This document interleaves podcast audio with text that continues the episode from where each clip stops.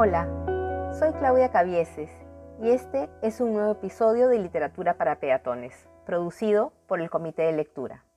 Recuerden que la idea es compartir con ustedes pequeñas lecciones de literatura en un estilo coloquial y sencillo.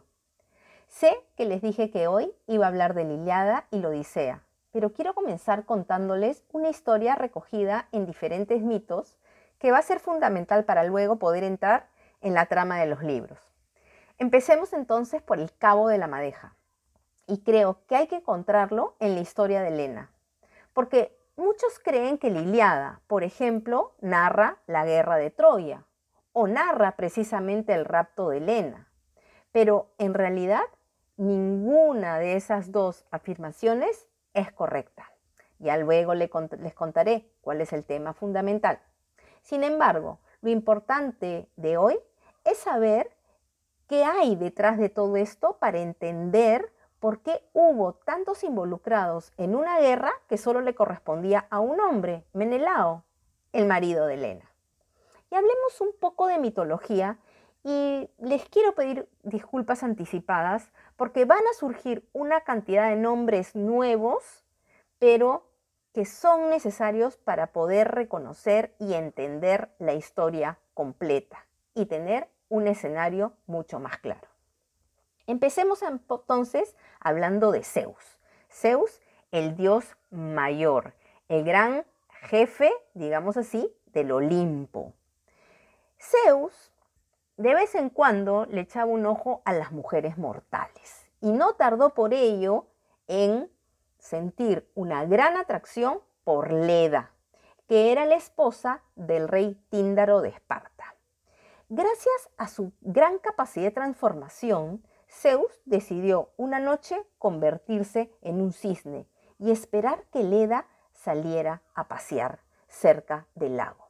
Y efectivamente, cuando Leda estaba paseando, se sintió bastante atraída por acercarse a este cisne.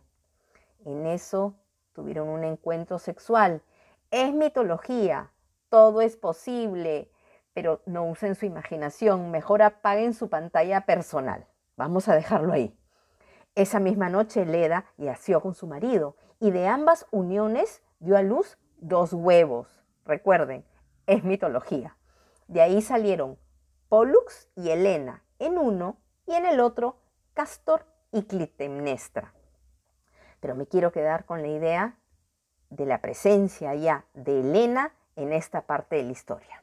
Helena entonces creció como hija del rey Tíndaro y destacó sobre todo por su casi sobrehumana belleza y por ende la atracción que tenía para muchos hombres poderosos. Nos concentramos entonces en Helena, que cuando estaba en edad casamentera, alrededor de los 13 años, y según la costumbre, su padre organizó un certamen un concurso, un torneo, para que el mejor de los que pretendían casarse con ella fuera el elegido. Destacan Menelao, Filóctetes, Teucro, Ulises, Ajax, repito, muchos nombres que tal vez yo repita más adelante. Sin embargo, debe quedar claro un detalle no era que ninguno en especial estaba enamorado de Elena. Los torneos que se hacían por tradición tenían como fin eh, principal, como objetivo, ser el heredero o de un determinado reino o hacer una alianza importante con un determinado noble. Esa es una tradición que se mantuvo hasta larga data en la historia. Ahora, queda claro que el objetivo en el caso de Elena también era ella, dada su belleza. Entonces, Menelao para Elena ya era el ganador. Ella de alguna manera había decidido con quién quería casarse. Y parece ser, según explican algunos mitos, que ya había influido en el padre para que fuese el escogido. Un detalle importante es que la noche anterior a que se diera el veredicto, Ulises, que estaba en el grupo, como acabo de mencionar, y que era el, héroe que se caracterizaba por su sagacidad, por ser sumamente astuto y que más adelante se convierte en el protagonista de la Odisea, decidió sugerir hacer un pacto.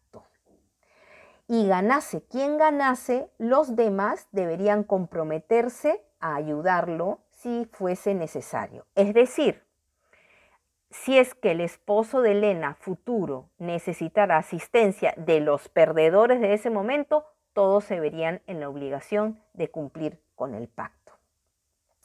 Cabe destacar que Ulises no hizo esto gratis.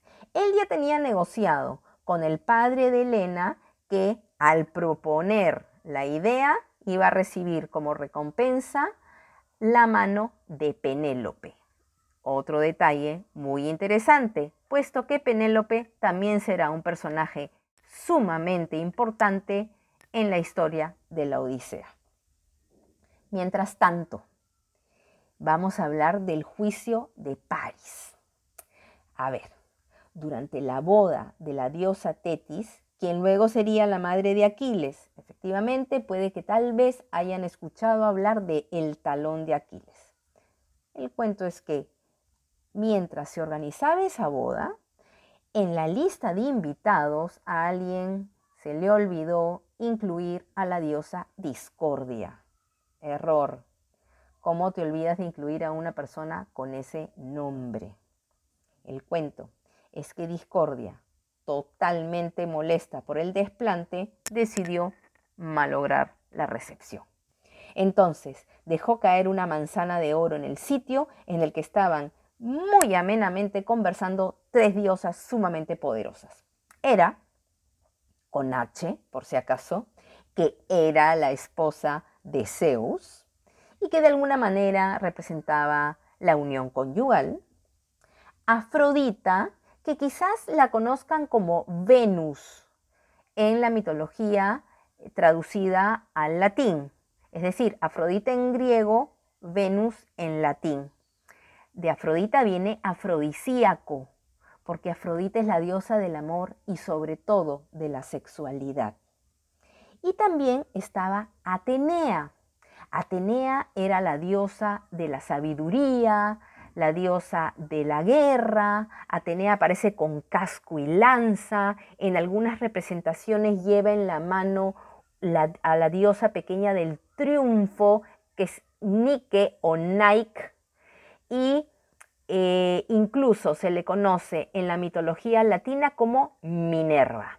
Entonces, estaban estas tres diosas conversando muy amenamente cuando literalmente de la nada aparece esta manzana que decía, para la más bella. Las tres decidieron que la manzana era para sí mismas, lo cual generó una gran discusión. Y esta gran discusión era, la manzana es para mí, es para ti, es para mí, en realidad siempre es para mí. Entonces Zeus, al ver este alboroto que además estaba malogrando la recepción matrimonial, decidió que alguien entregara la manzana con justicia. Y para no involucrar a ningún dios dentro de esta eh, decisión, decidió llamar a un mortal. A este mortal que va a llegar allí va a ser París. Y de ahí conocemos la historia como el juicio de París. Es decir, París tiene que emitir un juicio y decidir a quién darle la manzana. Comprenderán ustedes, cada diosa le quería, al recibir la manzana, convencer a París de que se la diera a ella. Entonces, una le prometió el poder de Asia, la otra el poder de África, la otra, en fin, muchas promesas le hicieron. Afrodita, mucho más carnal, que le prometió el amor de Helena. Eso fue suficiente. París evidentemente le dio la manzana a Afrodita. Entonces, ubiquemos ahora a París en casa de Menelao y Helena, en Esparta, puesto que habían heredado el reino del rey Tíndaro. Paris había viajado con su hermano Héctor desde Troya para realizar unos acuerdos comerciales. Y es aquí cuando el mito acerca de lo que ocurrió cuenta con más de una versión. Un mito dice que efectivamente Paris raptó a Helena gracias a la ayuda de Afrodita, cumpliendo su promesa, y que de alguna manera la diosa lo ayudó a mantenerla cautiva por años habiéndola embrujado o le había dado un filtro de amor. Otra versión cuenta que Helena estaba bastante desilusionada de Menelao porque luego de algunos años de matrimonio él ni la miraba. Y París resultó siendo su boleto de salida. Pero en todo caso, lo importante aquí es que la ausencia de Helena generó el origen de la gran guerra de Troya. Aquí caben algunas reflexiones sobre si la guerra se dio, si realmente fue un tema mitológico y la verdad que a mí me gusta una interpretación que alguna vez leí y que la quiero compartir con ustedes. Se decía que León o Troya, que hacen referencia a la misma ciudad, era efectivamente una ciudad muy poderosa. A través de su territorio se movían todas las rutas comerciales hacia el Asia y los barcos que utilizaban su puerto principal debían pagar altas tasas de impuestos. Bueno, parece ser que los comerciantes griegos, cansados de tanto abuso por estos pagos que tenían que realizar, un buen día decidieron no hacerlo. Y la administración troyana optó por confiscar las naves que estaban en ese momento en el puerto. ¿Qué hacen los griegos entonces?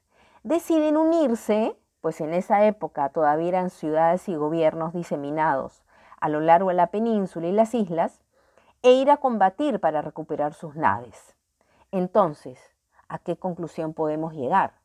Haya sido Helena o hayan sido las naves, vamos a quedarnos que la guerra se dio.